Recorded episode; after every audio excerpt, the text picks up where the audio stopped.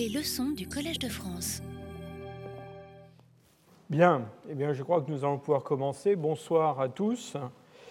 Aujourd'hui, euh, nous allons euh, rentrer plus avant dans cette euh, diversification des hominines pendant le, Pléistocène moyen que j'ai évoqué lors du, du, dernier cours. Et vous vous souvenez certainement qu'on a donc au milieu de cette période qui va d'environ moins 800 000 à moins 125 000, une, une multiplication du, nombre de, dèmes ou de, de taxons de dominines euh, à l'échelle de l'ancien monde, avec euh, certainement un rôle prépondérant euh, de, la, séparation par le, la géographie, par la distance, par l'isolement. Donc dans un cadre un petit peu différent de ce qui s'était passé en Afrique avant la, première sortie d'Afrique. Et singulièrement aujourd'hui, nous allons nous intéresser à cette, cette branche-là, les Néandertaliens. Euh, il y aura plusieurs cours, euh, trois ou quatre, sur les trois, sur les, les Néandertaliens, euh, différents aspects de leur biologie, de leur comportement. Aujourd'hui, plus spécifiquement, je voudrais vous parler de leur origine, c'est-à-dire euh, essentiellement de la façon dont on peut reconnaître les premiers néandertaliens.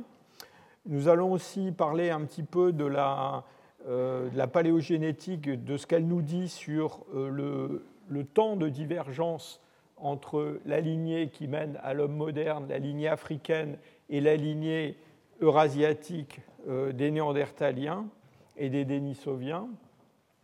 Et puis, euh, enfin, on s'intéressera aux mécanismes qui sont sous-jacents à cette, euh, divergence et à euh, cette, évolution.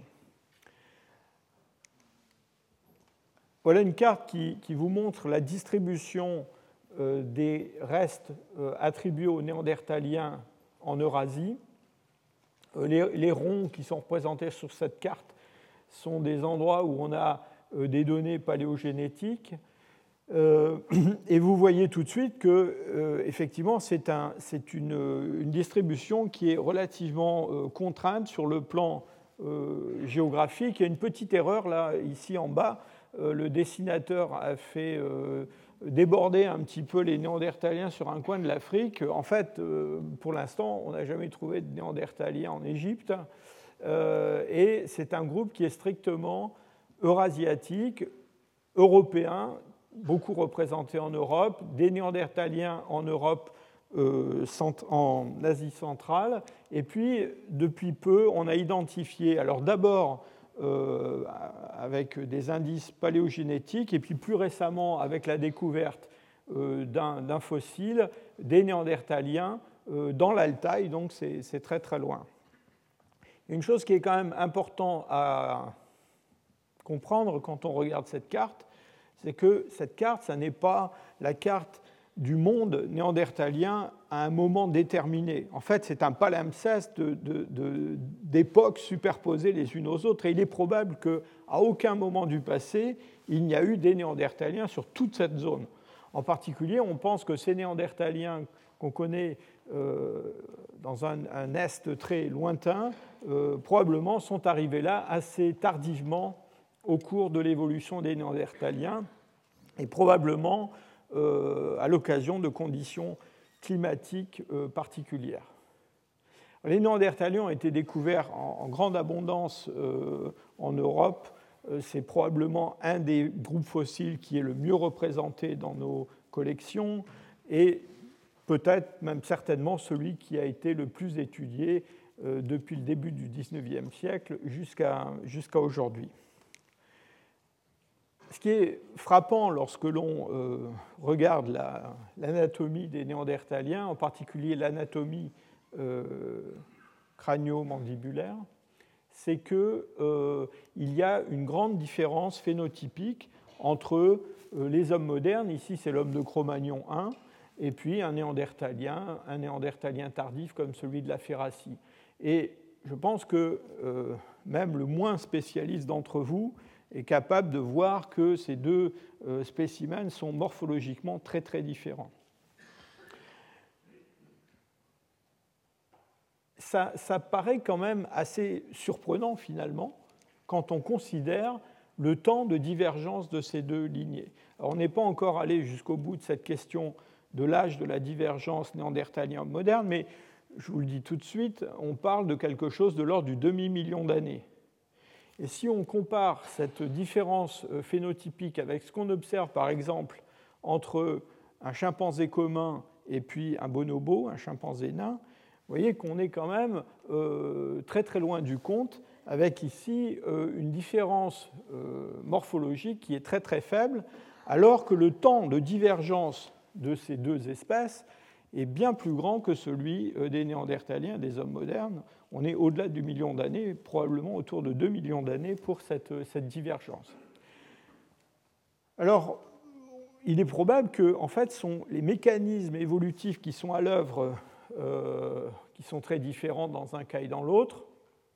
Ici, probablement, beaucoup de, de, sélection qui, est, qui stabilise en quelque sorte l'évolution. Hein. Euh, et puis ici, euh, quelque chose qui euh, peut-être ajoute à des épisodes où la pression de sélection joue beaucoup, des épisodes de dérive génique qui sont assez rapides. Et on a essayé d'étudier, de quantifier, de modéliser ces phénomènes et euh, un certain nombre d'études suggèrent effectivement que la dérive génique euh, ne peut pas être exclue et même probablement est un des mécanismes qui explique cette évolution très rapide euh, de la morphologie crânienne chez les Néandertaliens et chez les hommes modernes.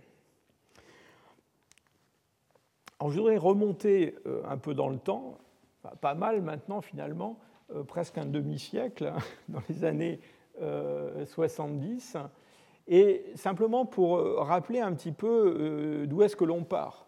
Hein. Euh, dans ces années-là, eh bien, les Néandertaliens, c'est un groupe qui était bien connu déjà, mais que l'on considérait comme un groupe relativement récent, essentiellement représenté dans la première moitié de la dernière grande glaciation, et euh, pendant l'interglaciaire qui avait précédé. C'est-à-dire qu'on pensait que les Néandertaliens, c'était une affaire qui remontait aux alentours de 120, 125 000 ans, quelque chose comme ça. Et puis, pour ce qui est du Pléistocène moyen, on avait déjà euh, un certain nombre de, groupes qui avaient été reconnus, euh, des pièces qu'on attribuait à une variété européenne d'Homo erectus, plus en raison de son âge qu'en raison de sa, morphologie. Euh, des spécimens, on en a parlé déjà la dernière fois, qu'on attribuait à cette espèce un petit peu problématique euh, qu'on appelle Homo heidelbergensis, que certains préfèrent appeler Homo rhodesiensis, la mandibule de Mauer, et puis des restes comme ce crâne de, Petralona en Grèce. Et puis surtout, on l'a un petit peu oublié, il y avait toute un, une série de, fossiles qu'on avait découverts en Europe et qu'on considérait comme ce que l'on appelait alors des présapiens. Alors qu'est-ce que c'est que cette histoire de présapiens? Ben, Il faut bien se rendre compte que euh, avant les années 80, eh bien, on pensait que l'origine des hommes modernes pouvait très bien être une origine européenne et non pas africaine. Et donc, euh, on recherchait en Europe, dans le fond, les origines de ce, rameau qui menait à l'Homo sapiens, à l'homme moderne. Et on avait euh, rempli la case, si je peux dire, avec un certain nombre de, spécimens euh, du Pléistocène moyen. Alors finalement, ce qui s'est passé dans les années qui ont suivi, les décennies qui ont suivi, eh bien, finalement, on a fait migrer un certain nombre de ces fossiles reconnus comme des, des, Homo erectus euh, tardifs euh, locaux, euh, des présapiens, et même certains spécimens qu'on a appelés Homo heidelbergensis, eh bien, on les a fait migrer vers la lignée néandertalienne, si je peux dire. On les a englobés dans ce, groupe des ancêtres des néandertaliens. Et dans le fond, on a, au fil des années, fait remonter de plus en plus loin l'origine des néandertaliens avec euh, essentiellement au départ des caractères qui étaient des caractères euh, morphologiques, anatomiques, et puis plus récemment des caractères génétiques. Et dans ce processus, il y a eu des découvertes qui ont compté énormément, qui ont pesé beaucoup, et en particulier la découverte dans le site de Cima de los Hues à Atapuerca, près de Burgos en Espagne, de 28 individus. alors ce ne sont pas des, squelettes complets en connexion, mais ce sont presque toutes les parties du squelette fragmentées de ces 28 individus qui se sont accumulés dans euh, ce karst. Et euh, ces, fossiles, au cours des années, nous ont livré énormément d'informations euh, sur cette origine des Néandertaliens. On les a d'abord attribués à Homo heidelbergensis, je vous ai expliqué ça la dernière fois, Homo heidelbergensis compris comme une espèce de, chrono-espèce une, portion ancienne de la lignée néandertalienne, et puis de plus en plus aujourd'hui, on les regarde comme en fait des néandertaliens euh, anciens. Alors l'oratrice qui va, qui va suivre euh, vous parlera, si elle arrive, euh, de, ces, de ces hommes de Datapuerca et la quantité d'informations qu'ils nous ont apportées. Avant de, de parler de, de ce, temps de divergence et de la façon dont on peut le, dater, euh, on va parler de, morphologie et puis on va parler aussi un petit peu de, génétique. Je voudrais quand même euh, préciser un petit peu de quoi l'on parle quand on parle de date de divergence. Parce que vous allez voir qu'en fait, quand on parle de date de divergence, on parle de plusieurs dates. Et c'est assez important de comprendre de quelle date on parle euh, pour être bien certain de comprendre euh, notamment ce qui est présenté dans un certain nombre de, publications. Vous avez ici un schéma un petit peu théorique qui montre la divergence de deux, espèces. Alors qu'est-ce qui se passe? Eh bien, on a une, espèce mère qui, à un moment donné euh, de son histoire, généralement pour des questions de géographie, parfois pour des, euh, pour des raisons d'écologie, va se trouver divisée en deux populations filles qui vont évoluer chacune de leur euh, côté. Et puis au fil du temps, il va y avoir un certain nombre de, modifications du génome qui vont se produire dans chacune de ces lignées. Et euh, à l'issue de ce processus, on va avoir affaire à deux espèces bien identifiées, des espèces biologiques qui, qui ont perdu toute capacité de se reproduire entre elles. Mais en fait, ce processus est un processus euh, progressif, graduel, avec des étapes, et plusieurs auteurs ont déjà reconnu que les différents concepts de l'espèce, euh, il existe plus d'une vingtaine de définitions de ce que c'est qu'une espèce, eh en fait, ces différents concepts d'espèce euh, espèces euh, morphologiques, espèces écologiques, euh, espèces biologiques, etc., en fait correspondent à un certain nombre de stades qui sont passés avant que cet isolement reproductif soit complètement atteint.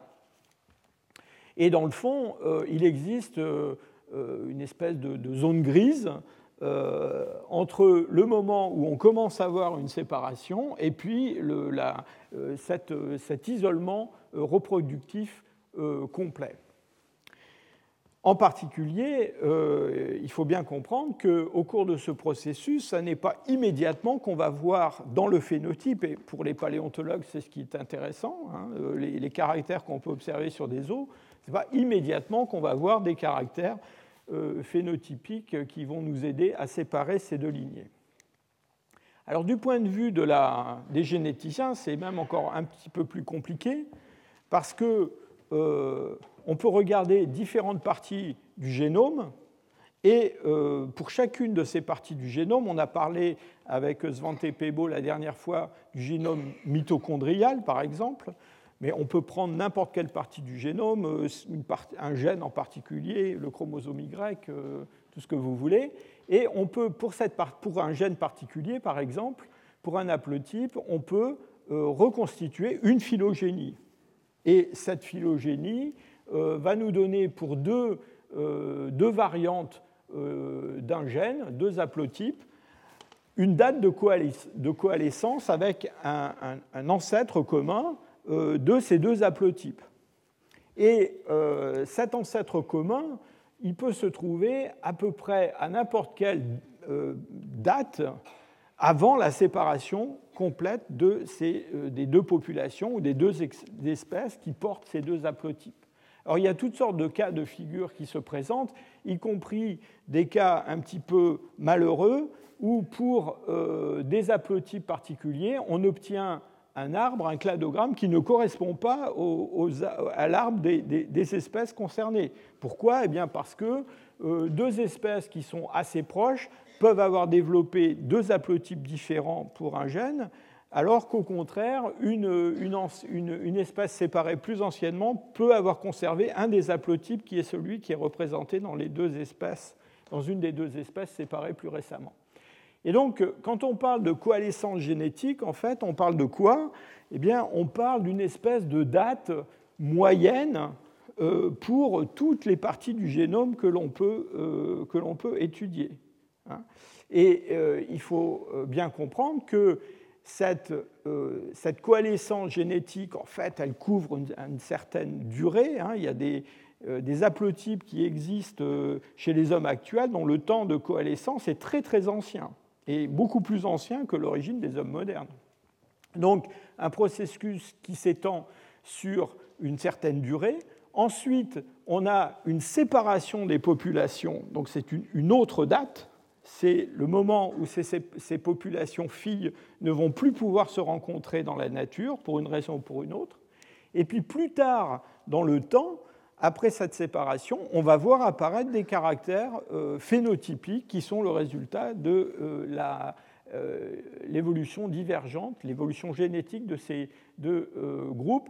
Et puis encore plus tard, on va avoir l'isolement reproductif qui va s'installer.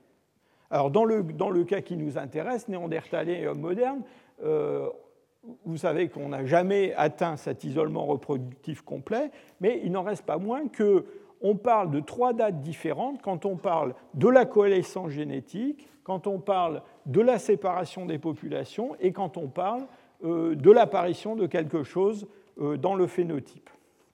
Alors je vais commencer par la coalescence génétique.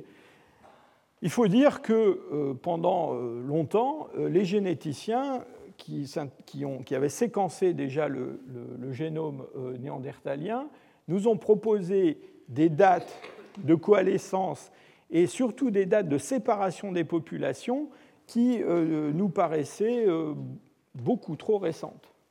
Pourquoi? Eh Bien Parce que les dates qui nous étaient proposées étaient des dates, en gros, qui, en choisissant la fenêtre la plus euh, enfin la partie la plus ancienne de la fenêtre proposée par les généticiens pour la séparation des populations, eh bien, étaient des dates qui, en gros, correspondaient à la date d'apparition dans le phénotype de différence entre néandertaliens et hommes modernes. Et avec tout ce que je vous ai euh, expliqué il y a quelques minutes, vous comprenez qu'il euh, est difficile d'avoir une séparation des populations entre néandertaliens et hommes modernes entre 440 000 et 270 000 si on a déjà dans le phénotype des différences qui remontent à 400 euh, 000 ou plus.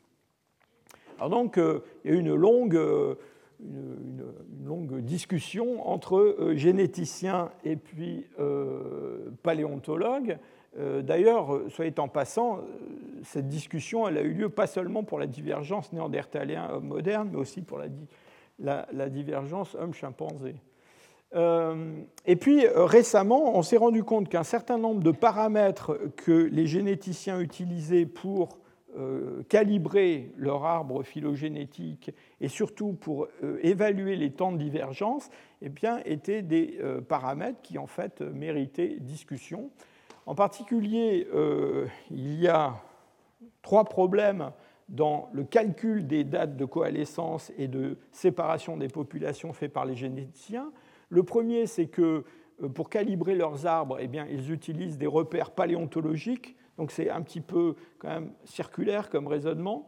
Et euh, on sait très bien que la première, la plus ancienne occurrence euh, d'une forme particulière dans le registre paléontologique, ce n'est pas la date d'apparition, c'est la, date du plus ancien connu. Mais euh, il y a des tas d'exemples où on se rend compte plus tard qu'en fait, un groupe ou une espèce existe depuis beaucoup plus longtemps que ce qu'on croyait. Et puis, il y a deux autres paramètres qui sont un peu problématiques. C'est la durée des générations. On s'est rendu compte, par exemple, que chez les, grands primates actuels, le temps de génération n'était pas celui que l'on euh, croyait.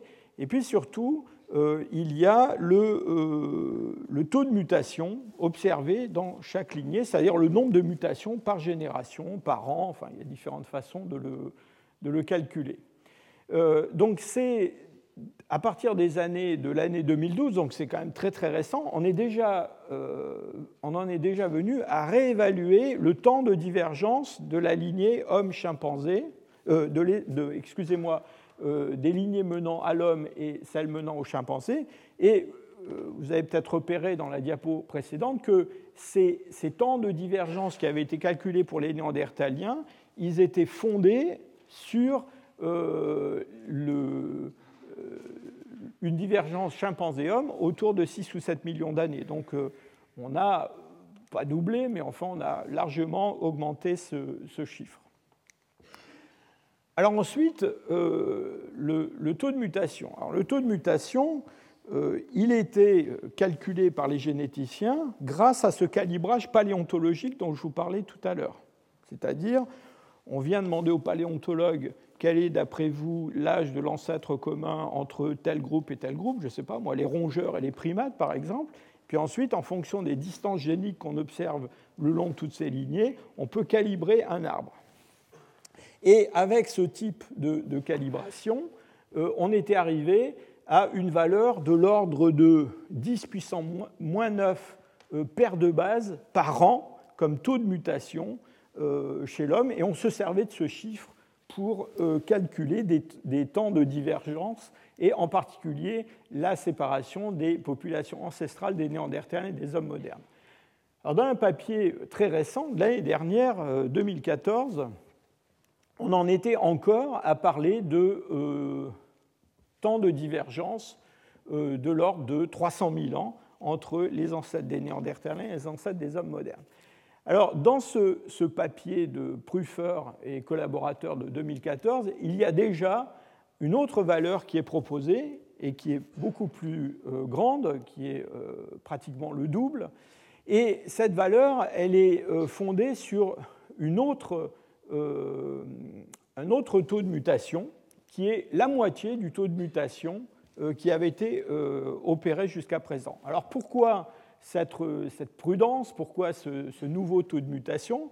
Eh bien parce que depuis qu'on a euh, pu disposer de, la, possibilité de, séquencer de, grandes quantités de génomes pour pas très cher, eh bien, euh, on s'est dit, eh bien, on va pouvoir calculer dans la réalité quel est le taux de mutation entre des générations humaines. Donc on a pris le génome dans certaines familles des parents, des enfants, des grands-parents. On les a comparés, on a mesuré la quantité euh, de, différences qu'il y avait dans leur génome, et là on a obtenu un taux de mutation à l'intérieur de ces familles vivantes actuelles.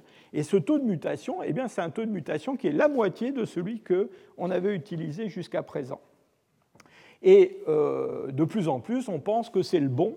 En particulier, euh, il y a eu l'année dernière la publication du génome euh, très complet d'un fémur d'homme moderne découvert en Sibérie occidentale. Euh, ce fémur de Doustichim, il est très intéressant parce que non seulement on a son génome complet, mais on a aussi sa datation directe, parce qu'on a été capable d'extraire du carbone de ce fémur et de le dater directement. Et donc là encore, il a été possible de euh, prendre euh, la quantité de différence génétique entre cet homme moderne d'il y a 45 000 ans et puis des hommes modernes d'aujourd'hui en Eurasie, de diviser ça par 45 000 et d'obtenir un taux de mutation. Et ce taux de mutation, il est effectivement celui qu'on mesure aussi dans les populations vivantes, et donc de plus en plus on pense que c'est le bon. Et vous voyez que euh, ce taux de mutation correspond donc à une divergence néandertalien-homme moderne euh, au-delà, alors pour la coalescence génétique, au-delà de 800 000, et puis euh, pour la séparation des populations, quelque chose autour de 600, 650 000. Donc ça, ce sont les données de la paléogénétique. Maintenant, que nous dit la paléontologie? Alors, avant de passer à la paléontologie, je voudrais quand même faire un petit rappel. C'est quand même historiquement, d'abord avec la paléontologie, qu'on en est amené, qu'on en est arrivé à. Euh, excusez-moi, qu'on en est arrivé à reculer de plus en plus l'âge d'apparition des premiers néandertaliens.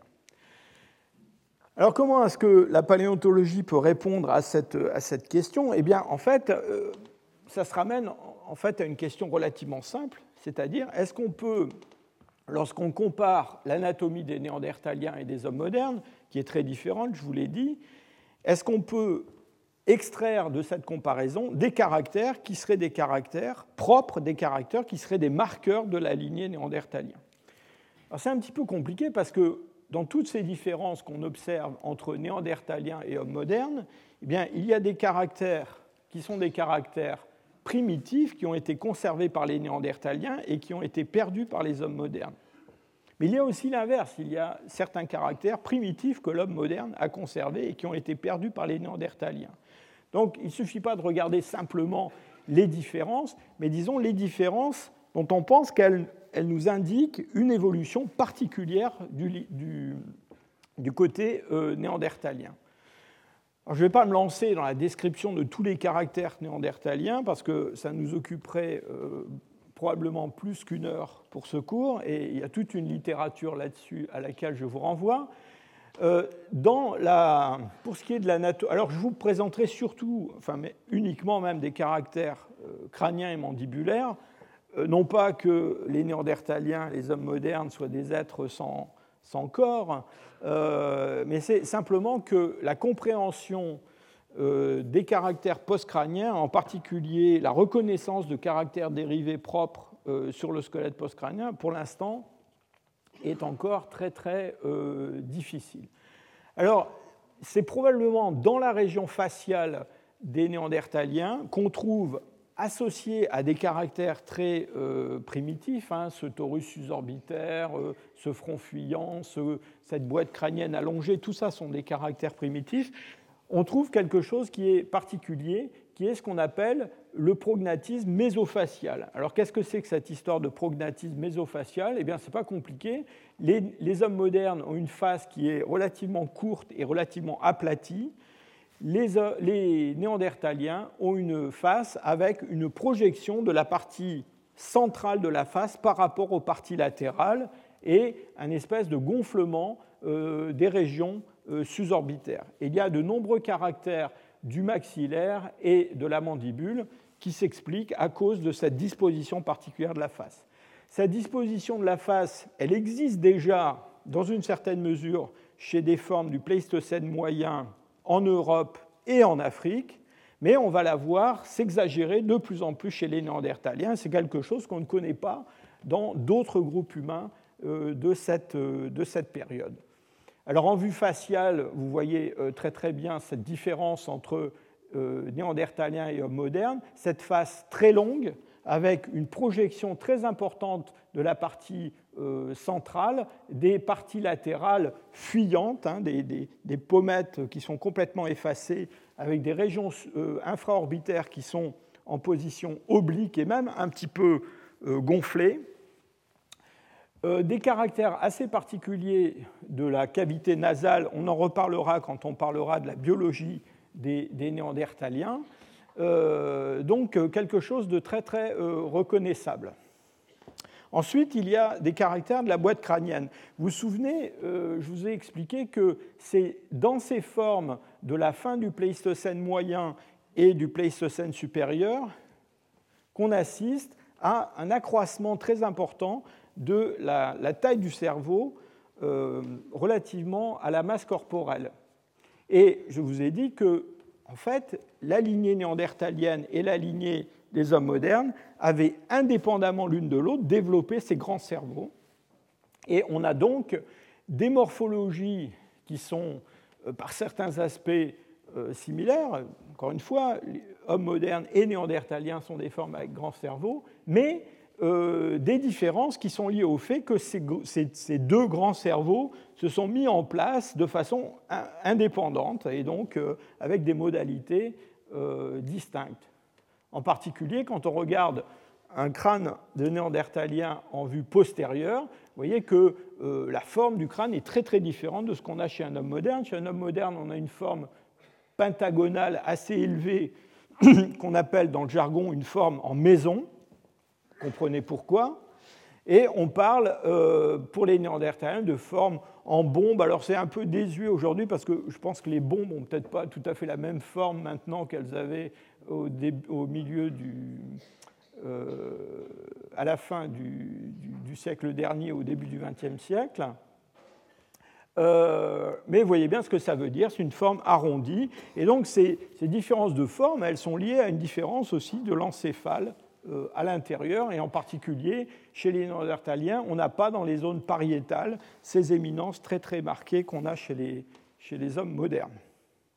Alors maintenant, quand on, s'approche de ces, crânes, encore une fois, je ne veux pas faire une liste exhaustive de tous les caractères, mais m'intéresser spécialement à ces caractères euh, dérivés qui sont propres aux néandertaliens. Eh bien, on a sur l'occipital euh, une morphologie qui est unique, qu'on n'a pas trouvée chez d'autres euh, formes humaines. Alors, cette photo un petit peu expressionniste, hein, c'est un, grossissement donc de l'occipital, la partie arrière du crâne, d'un néandertalien très connu qui est l'homme de la chapelle au sein. Et vous avez une, fosse euh, très étendue, rugueuse, qu'on appelle la fosse Susignac, qui est encadrée par euh, deux éminences euh, latérales. Et cette morphologie est tout à fait particulière. On la trouve systématiquement chez tous les néandertaliens. Alors si on fait un petit peu le tour de ce crâne et qu'on regarde ce qui se passe dans la région de l'oreille, donc dans la région du temporal, euh, pour que vous repériez ici, on a l'ouverture de l'oreille, le méa auditif, et ceci c'est le processus mastoïde, hein, cette, bosse osseuse que vous avez derrière l'oreille ici. Eh bien là encore, on trouve des caractères qui sont particuliers. Je vous les mentionne juste pour que euh, vous sachiez que ça existait. On a un tubercule euh, enfin, une, insertion musculaire très marquée sur la mastoïde qui est très très euh, petite, et puis des structures comme cette éminence juxtamastoïdienne, ce bourrelet osseux entre l'insertion des muscles de la nuque et puis l'insertion d'un muscle qui s'appelle le muscle digastrique qui vient s'insérer derrière la, mastoïde. Donc tous ces, petits caractères sont des caractères qui ont l'air uniques aux néandertaliens. Euh, si on pénètre à l'intérieur de ce temporal, on va pouvoir observer d'autres structures, en particulier cette structure euh, qui est l'oreille interne, le labyrinthe. Alors ce, labyrinthe, qu'est-ce que c'est? Ce sont des, canaux semi-circulaires euh, qui sont associés les uns aux autres avec cette, espèce d'escargot, cette spirale qu'on appelle la, cochlée.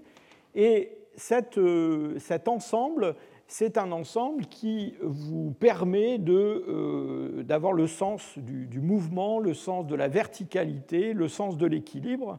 Euh, c'est un organe qui est euh, très très important.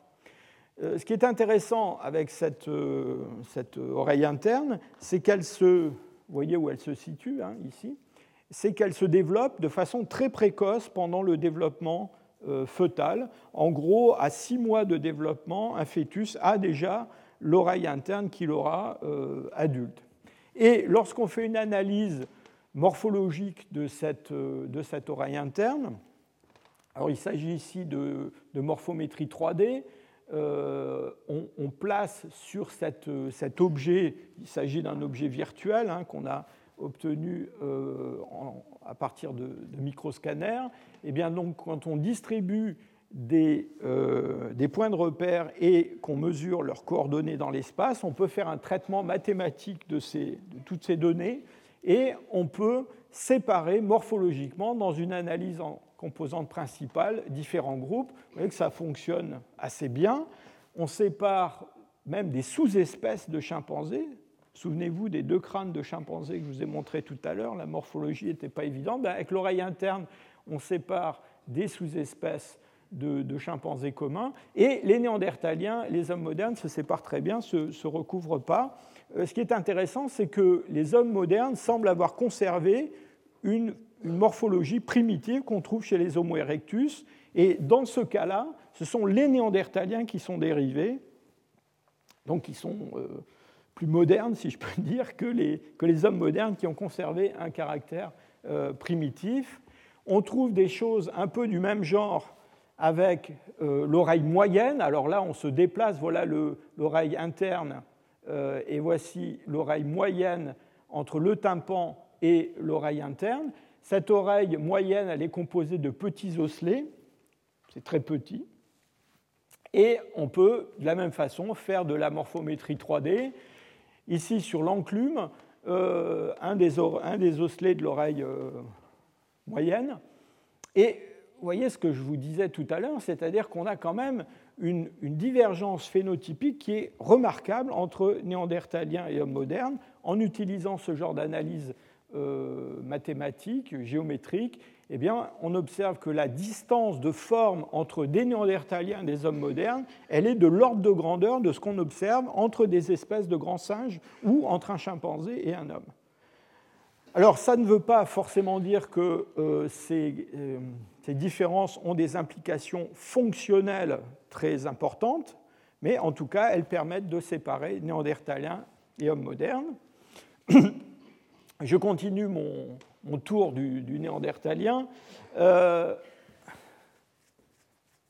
la dernière fois, je vous ai dit que la mandibule, que le crâne avait été inventé par, Dieu et la mandibule par le diable, et que les mandibules étaient très très difficiles à, analyser, à étudier. Alors, quand même, le diable a fait un petit effort avec les néandertaliens parce qu'on a quand même quelques caractères de la mandibule néandertalienne qui sont assez caractéristiques et qui permettent de les, différencier. Euh, en, grande partie, ces, caractères tiennent au fait justement que les arcades dentaires, à cause de cette projection de la partie centrale de la, de la face, eh l'arcade dentaire est en position décalée vers l'avant, si vous voulez, par rapport à la mandibule. Donc il se crée un espace en arrière de la troisième molaire, et puis euh, des repères qu'on peut prendre sur la mandibule, comme par exemple ce foramen, va se trouver dans une position décalée par rapport à ce qu'on observe euh, chez les euh, hommes modernes ou d'autres groupes. Enfin, on a aussi de nombreux caractères dentaires qui séparent les néandertaliens des autres hommes fossiles. Ici un néandertalien à gauche comparé à un homme moderne ancien. Vous voyez une forme de l'arcade dentaire qui est euh, particulière, qui est aplatie vers l'avant. Euh, des dents antérieures qui sont très très développées par rapport aux dents jugales, et puis déjà une réduction des molaires postérieures. du point de vue morphologique, on a identifié toute une série de caractères euh, morphologiques qui sont particuliers en néandertaliens. Alors, ils ne sont pas vraiment euh, uniques aux néandertaliens, mais on les trouve chez eux avec une grande fréquence, et quand on combine la fréquence de tous ces caractères, eh bien, on arrive assez euh, facilement, encore une fois par un traitement statistique de ces caractères, à séparer, à calculer une, probabilité postérieure qu'une série dentaire soit néandertalienne ou pas, et ça, fonctionne très bien. Donc j'en arrête là. Euh, tous, ces, caractères que, je, vous ai décrits, dans le fond, sont des outils qui nous permettent de, euh, reconnaître les néandertaliens en remontant dans le temps au-delà des 125 euh, 000 ans qui étaient autrefois l'âge des, plus anciens. Alors, remontant euh, très loin dans le temps tout de suite, dans le, dans, le, début ou dans le milieu du Pléistocène moyen, et vous vous souvenez que euh, quand on remonte vers 600 000 ou quelque chose comme ça, eh bien, on a des formes africaines et des formes européennes qui, dans le fond, se ressemblent beaucoup. J'étais tenté de dire se ressemblent encore beaucoup. Et donc, cette, divergence, cette séparation, en tout cas pour ce qui est du phénotype, euh, n'a pas vraiment euh, encore eu lieu. Et donc on pense que jusque vers le milieu du Pléistocène moyen, il y a des, connexions entre euh, l'Europe et l'Asie. En tout cas, il y a des, populations qui ne sont pas très différentes. Et on a même envisagé, en fait, que euh, cette époque-là, il y ait pu y avoir une recolonisation des moyennes latitudes de l'Eurasie par des populations euh, d'origine euh, alors pourquoi cette idée? Eh bien, d'abord à cause de cette grande proximité morphologique, et puis aussi parce que vers ce, milieu du Pléistocène moyen, c'est le moment où on voit apparaître pour la première fois en Europe euh, des bifaces euh, acheléens. Pour ceux qui ont assisté à mon cours l'année dernière, vous vous souvenez que les bifaces sont apparus en Afrique il y a très longtemps, 1,8 million d'années. Et puis ils se sont répandus en Afrique, ils se sont répandus euh, au Proche-Orient, ils se sont répandus en Inde, mais en Europe, on est resté dans un monde sans bifaces pendant très très longtemps.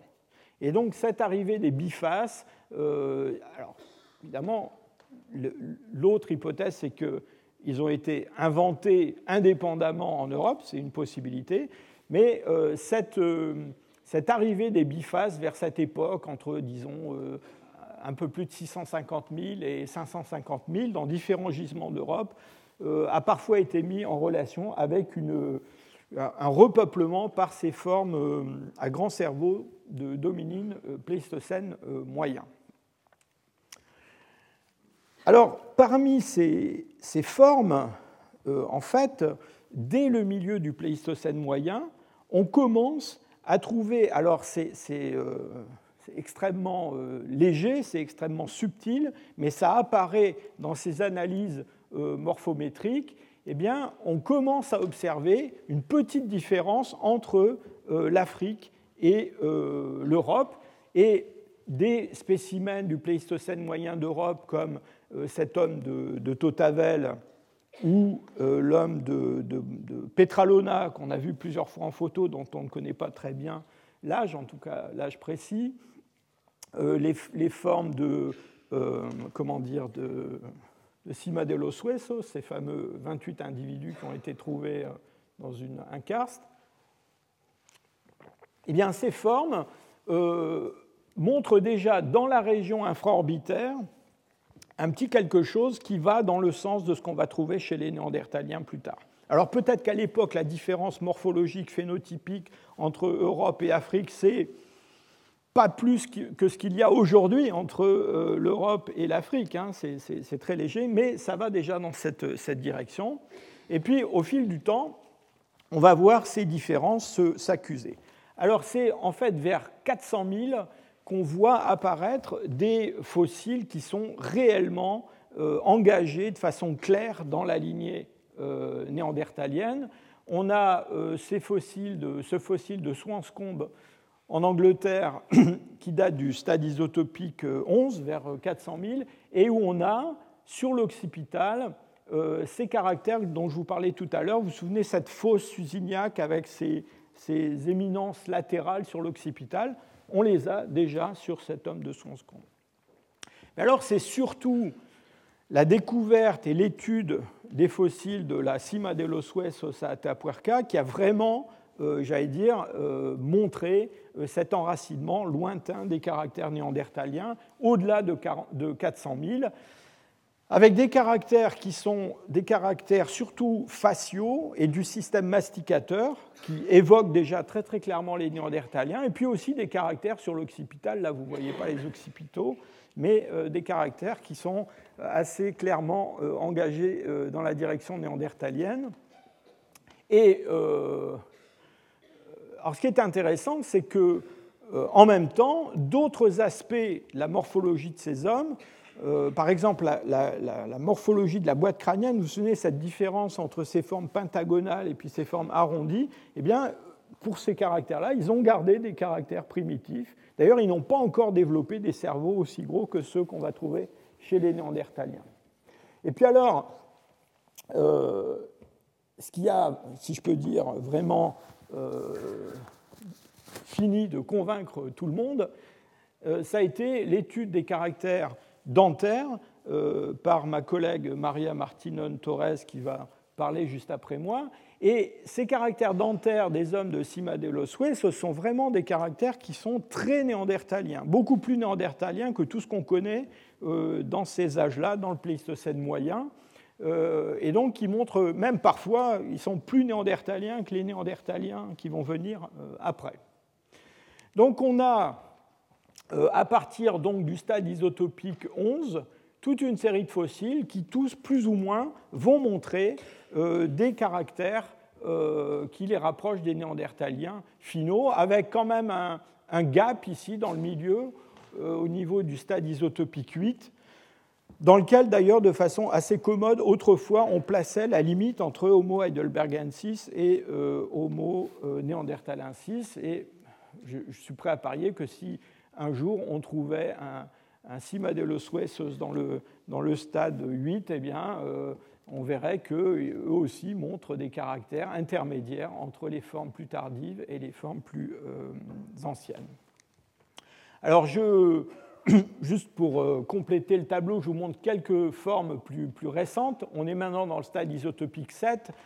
Dans les caractères dentaires que je vous ai montrés tout à l'heure, il y avait une crête sur une crête transversale du trigonide sur les molaires inférieurs, et eh bien là voilà cette crête sur une molaire inférieure du gisement de Deringsdorf en Allemagne, ici sur la couronne dentaire, ici sur euh, la dent dont on a pelé virtuellement l'émail pour regarder la jonction entre dentine et émail, on voit très très bien cette crête.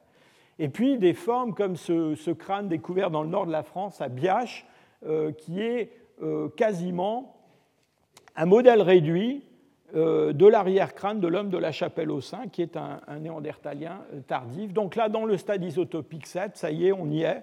on est dans, la morphologie néandertalienne. Et on va dans le stade 6, dans le stade 5, trouver des formes plus récentes qui s'inscrivent tout à fait dans cette direction. Alors quel est le, mécanisme de, ce, de, cette, de évolution? Eh bien, euh, j'ai proposé, il y a longtemps déjà, euh, un mécanisme d'accrétion de, ces caractères. Alors, qu'est-ce que c'est que cette histoire d'accrétion? Eh bien, euh, D'abord, c'est un accroissement de la fréquence des caractères dérivés.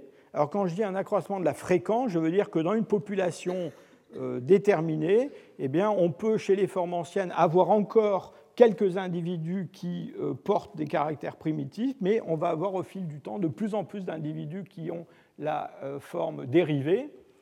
Et puis surtout, ce n'est pas un processus, ce n'est pas une sorte de néandertalisation progressive de tout, c'est un processus qui fonctionne à des vitesses euh, différentes suivant les parties de la considérées, et en particulier le système masticateur, la face, a l'air d'être en avance, si je peux dire, l'occipital aussi, puis d'autres parties restent primitives plus, euh, plus longtemps. Alors pourquoi ce, phénomène d'accrétion? Dans le fond, qu'est-ce qui l'a déclenché? Pourquoi à ce moment-là Pourquoi pas avant Eh bien, euh, on pense que c'est essentiellement le climat qui est à l'origine de ce phénomène-là. Vous vous souvenez de la fameuse euh, révolution du Pléistocène moyen, ce moment où on est passé de cycles climatiques courts à des cycles beaucoup plus longs, d'une centaine de milliers d'années, avec surtout euh, un battement entre les périodes froides et les interglaciaires beaucoup plus important. Et donc, pour la première fois, avec le stade isotopique 16, euh, avec le développement d'une glaciation à l'échelle continentale sur l'Europe du Nord-Ouest et même une grande partie euh, de, vers l'Est de, l'Europe. Euh, et euh, c'est, comment dire, c'est, c'est la première fois qu'on a un phénomène d'une telle ampleur dans nos régions. Et il faut bien voir que pour les populations humaines, ces cycles climatiques ont eu un effet à la fois sur leur isolement et aussi sur leur démographie. Et on sait maintenant, parce qu'on commence à étudier la génétique d'autres euh, mammifères, je pense, vous savez que j'aime bien les ours, on en a parlé déjà plusieurs fois, et on sait que ces pulsations climatiques, par exemple, ont eu un grand effet sur la, divergence des, euh, lignées d'ours et aussi occasionnellement sur les phénomènes d'introgression génétique euh, d'une lignée dans une autre. Alors qu'est-ce qui se passe pendant ces stades glaciaires? Eh bien, euh, développement d'une calotte polaire, euh, d'une calotte glaciaire sur le nord-ouest de l'Europe, un permafrost, cette zone en pointillé euh, qui est gelée en profondeur été comme hiver, et puis une modification de la géographie qui est liée à la baisse du niveau des océans atlantiques et puis de la Méditerranée, mais dans le même temps une augmentation de surface des mers continentales comme la mer d'Aral ou la mer Caspienne. Et si vous jetez un coup d'œil à ce qui se passe pendant une glaciation euh, un peu plus à l'est, dans la région de l'Oural, vous voyez que euh, ce n'est pas du tout évident d'aller d'est en ouest à cette euh, époque-là. J'ai marqué avec cette ligne rouge le, le 52e parallèle, donc c'est la latitude au-delà de laquelle on n'a pas trouvé pour l'instant de néandertaliens ou d'industries fabriquées par les néandertaliens. Et vous voyez que la mer Caspienne atteint quasiment cette latitude à ce moment-là. Et puis il y a tout un système fluvio-glacial, euh, glaciaire qui s'est développé entre le bord de la calotte polaire et puis euh, la mer d'Aral. Donc euh, des communications très très difficiles entre l'ouest et l'est. Et puis surtout, l'effet de ces variations climatiques, indépendamment de cet isolement relatif de, l'Europe, c'est surtout des baisses probablement cycliques importantes de, des populations qui, vivent dans ces régions. Alors on le sait, c'est l'archéologie qui nous le dit, hein, les Néandertaliens, on les imagine vivant dans des environnements plus ou moins froids. D'abord, ce n'est pas toujours le cas, ils vivent aussi dans des paysages beaucoup plus tempérés. Euh, mais en réalité, euh, il y a très très peu de gisements archéologiques qui ont été trouvés dans des zones réellement euh, périarctiques. Hein. Et ce qu'on pense, c'est qu'en fait, au cours de ces cycles glaciaires, il y a un abandon de, grandes surfaces et donc une, réduction de la population. Alors quand on dit abandon, ça ne veut pas dire que les gens partent voyager vers le sud, hein. c'est probablement des extinctions locales qui se produisent, et donc il y a des régions, des refuges où les populations survivent. Euh, on a euh, depuis peu, avec la paléogénétique, un moyen d'évaluer les fluctuations démographiques dans le passé. Et ça, euh, on le fait en mesurant bah, la coalescence, justement, entre des haplotypes euh, présents sur deux chromosomes d'un individu. On regarde dans le temps à quelle époque ils coalescent et il y a des variations de ces dates et ça nous donne une idée des, moments où les ancêtres de cet individu ont été très nombreux ou au contraire il y a eu une réduction de la, population. Et quand on compare euh, l'évolution des néandertaliens ou des dénisoviens d'ailleurs dont on parlera plus tard avec ce qu'on observe dans des populations modernes, eh bien on voit que euh, ces Néandertaliens, leurs ancêtres, eh bien, surtout euh, à partir du milieu du Pléistocène moyen, eh bien, montrent une baisse très très nette de la taille des populations. Et on obtient ce que les généticiens appellent la taille de la population effective, c'est-à-dire le nombre d'individus qu'il faut pour expliquer la variabilité génétique, eh bien, des tailles très très petites pour les Néandertaliens. Alors cette taille de 3500 individus, ce n'est pas le nombre d'individus qui vivaient à, une époque donnée, hein, c'est le nombre d'individus qui devaient participer à la reproduction. Mais c'est très petit, c'est très très petit, et donc on, pense que euh, ça a eu un effet très important, d'abord sur l'occupation des territoires, sur la démographie, et aussi sur l'évolution euh, biologique de ces néandertaliens. Pourquoi? Eh bien, je reviens à cette idée de, dérive génique Qu'est-ce que c'est que la dérive génique? Eh bien, c'est simplement une perte de la variabilité, euh, dans le fond, au hasard. Hein. Imaginez une population qui se trouve réduite en taille, eh bien, sa diversité génétique va être réduite par pur hasard, simplement parce que seuls quelques individus vont survivre au bout d'un certain temps. Et si cette euh, population, à un moment donné, se développe à nouveau, eh bien, elle va se développer avec une une, variabilité réduite, et surtout, on va fixer un petit peu par hasard euh, des caractères qui étaient les caractères de ces individus-là.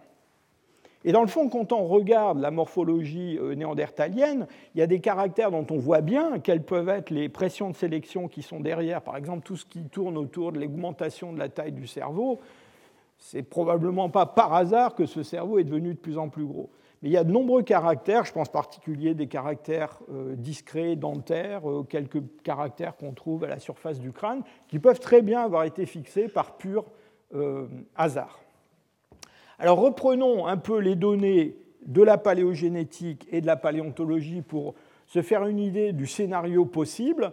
Voilà la chronologie donc, du Pléistocène moyen et supérieur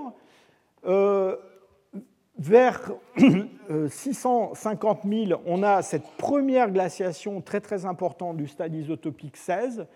Euh, c'est peut-être le moment euh, de la séparation des populations. En tout cas, c'est ce, ce, que la génétique semble nous indiquer aujourd'hui donc une date de, séparation. Euh, mes bifaces sont déjà arrivés, hein, donc on a, euh, on a, déjà, on a avant ça cette population commune à l'Afrique et l'Europe, et donc le, décor est planté pour la divergence. Alors on va avoir un second fort goulot d'étranglement avec la glaciation qui correspond au stade isotopique 12, qui est une, glaciation très euh, intense, et tout de suite après, eh bien, on trouve nos hommes de Swanscombe, de euh, Cima de los Huesos, qui déjà clairement sont engagés euh, dans la direction néandertalienne. Et probablement, ce, second goulot d'étranglement a probablement, encore une fois, peut-être en partie par hasard, fixé des caractères. Euh, vous vous souvenez, je vous ai dit qu'il y a des caractères faciaux euh, qui était déjà un petit peu, qui évoquait un peu la morphologie néandertalienne dans des formes euh, plus anciennes. Et puis ensuite, eh bien, euh, à partir du stade isotopique 7, eh bien, la, la, morphologie néandertalienne est fixée. Alors il y a, ça c'est un beau scénario que je viens de vous présenter là, mais évidemment il y a beaucoup de questions qui restent à résoudre, qui se, qui se posent. Euh, et d'abord, il y en a une qui a été régulièrement euh, soulevée, qui est la question de savoir si on n'a vraiment qu'une seule, un seul groupe humain, dans le fond, en Europe, pendant le Pléistocène moyen, qui évolue vers les Néandertaliens. Vous vous souvenez qu'on a, on a éliminé les présapiens. Hein. on s'est convaincu maintenant que l'origine des hommes modernes, elle n'est pas en Europe, elle est en Afrique. Mais quand même, dans le milieu du Pléistocène moyen, autour des stades isotopiques 9, 11, on a une certaine variabilité morphologique qui, pour certains, pourrait peut-être euh, être le signe de la présence de plusieurs entités. Ceci, c'est un crâne de Cima de los Huesos en vue postérieure. Et vous voyez déjà une partie de cette morphologie néandertalienne que j'ai évoquée qui est en train de se mettre en place même si d'autres caractères sont primitifs. Eh bien, à peu près à la même époque, et même peut-être un peu plus tard, on a en Allemagne un gisement qui s'appelle Bilsingsleben, où on a des morphologies occipitales qui évoquent euh, assez clairement euh, ce qu'on trouve chez les Homo erectus. Alors, est-ce que ça veut dire que ce sont des, euh, taxons différents qui existent à la même époque? Quand on regarde en détail le matériel de Bilsingsleben, on se rend compte que eh bien, de temps en temps, on trouve des pièces comme celle-là. Alors ça ne vous dit pas grand-chose, évidemment, mais ça, c'est un tout petit bout d'occipital. C'est cette partie-là de l'occipital. Et c'est un autre individu, un autre spécimen du même niveau, du même gisement, que ce, bel occipital avec un torus occipital transverse que je vous ai montré euh, juste avant, eh bien, cette morphologie-là, c'est une morphologie qui évoque beaucoup ce qu'on trouve à Sima ou ce qu'on trouvera plus tard chez d'autres pré-néandertaliens. Et donc, euh, l'autre explication, c'est que eh bien, on est dans ce, glissement en fréquence des caractères et que donc par chance ou par malchance, à Bilsingsleben, on a euh, tiré des fragments qui euh, ben, sont pour certains primitifs, pour certains plus dérivés. Et surtout, ce qu'il faut bien comprendre, c'est que dans le cas de Sima, et Maria Martinon Torres va vous en parler dans un instant, on a une collection absolument formidable, fantastique de fossiles qui nous permet d'avoir une idée de la variabilité pour Bilsingsleben, on a euh, euh, une, poignée de fragments osseux de quelques centimètres euh, qui, rentrent, qui ne remplissent même pas le, fond d'une boîte à chaussures. Hein. Et donc, avec ces fragments-là, il faut bien savoir qu'on on est quand même bien embêté pour apprécier toute la variabilité de cette population. Surtout, je crois, et je voudrais en finir avec cette diapositive, je crois qu'il ne faut pas avoir une vision naïve de, l'évolution. Euh, souvent, on vous montre des, arbres phylogénétiques où on a quelques crânes, et puis on a tracé des flèches entre tous ces crânes, et on vous présente ça comme l'arbre phylogénétique euh, des ancêtres de l'homme. Alors, la réalité, c'est plutôt quelque chose comme ça, c'est-à-dire énormément de populations qui ont existé dans le passé et pour lesquelles on n'a pas de représentants. Et donc, pour l'Europe, je pense qu'on a quelque chose comme ça, c'est-à-dire qu'on a de nombreuses populations qui se sont éteintes sans descendance. J'ai joué un petit peu avec les couleurs, le rouge étant plus néandertalien et le bleu étant plus primitif. Et vous voyez qu'au hasard des découvertes, on va trouver des, fossiles ou des séries de fossiles qui sont euh, plus ou moins, euh, enfin qui nous paraissent plus ou moins néandertaliens, mais je crois qu'il est un petit peu naïf et un petit peu vain de vouloir tracer euh, des pointillés ou des flèches entre tous ces fossiles. Et il faut bien se rappeler que, dans le fond, dans les mécanismes de l'évolution, eh bien, ce qui joue un rôle essentiel, ce sont les extinctions. Alors on parle toujours des extinctions d'espèces, mais ceux dont je suis en train de vous parler maintenant sont les extinctions de populations. Et dans cette Europe glaciaire qui était euh, constamment agitée par ces cycles climatiques extrêmement intenses, avec des réductions euh, très importantes euh, des territoires disponibles et puis des, ressources sur ces territoires, eh bien probablement que ce scénario d'extinction a dû se présenter des centaines de fois. Et dans le fond, peut-être qu'aucun des fossiles dont je vous ai parlé aujourd'hui n'a eu réellement euh, de descendance euh, dans des néandertaliens euh, plus récents. Je vous remercie pour votre attention. Retrouvez tous les contenus du Collège de France sur www.colège-2-france.fr.